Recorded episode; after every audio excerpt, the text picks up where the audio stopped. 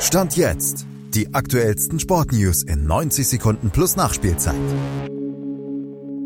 Bei Weihnachtsmeister Leverkusen ist alles schick. Bei den Bayern jubelt Musiala in seinem Jubiläumsspiel und beim ersten FC Köln muss alles, vor allem der Trainer, hinterfragt werden. Malte Asmus hat den Bundesliga-Stand jetzt.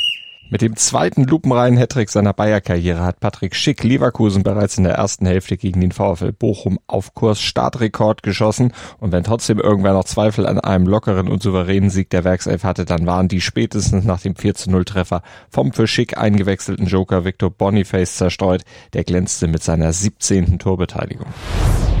Und was Boniface bei Bayer ist Harry Kane beim FC Bayern. Der traf beim 2 zu 1 in Wolfsburg natürlich auch wieder zum 21. Mal in dieser Saison und es war seine 26. Torbeteiligung. Aber der Knotenlöser in der Partie war Jamal Musiala in seinem 100. Bundesligaspiel und damit ist er der jüngste Spieler aller Zeiten, der diese Marke beim Rekordmeister knackte. Er musste zwar vorzeitig raus, aber auch ohne ihn wurstelten sich die Bayern zu einem glanzlosen Arbeitssieg. Mit gerade mal 10 Toren und 10 Punkten ist der 1. FC Köln nach der 0 zu 2 Pleite im Kellerduell bei Union Berlin stand jetzt 17.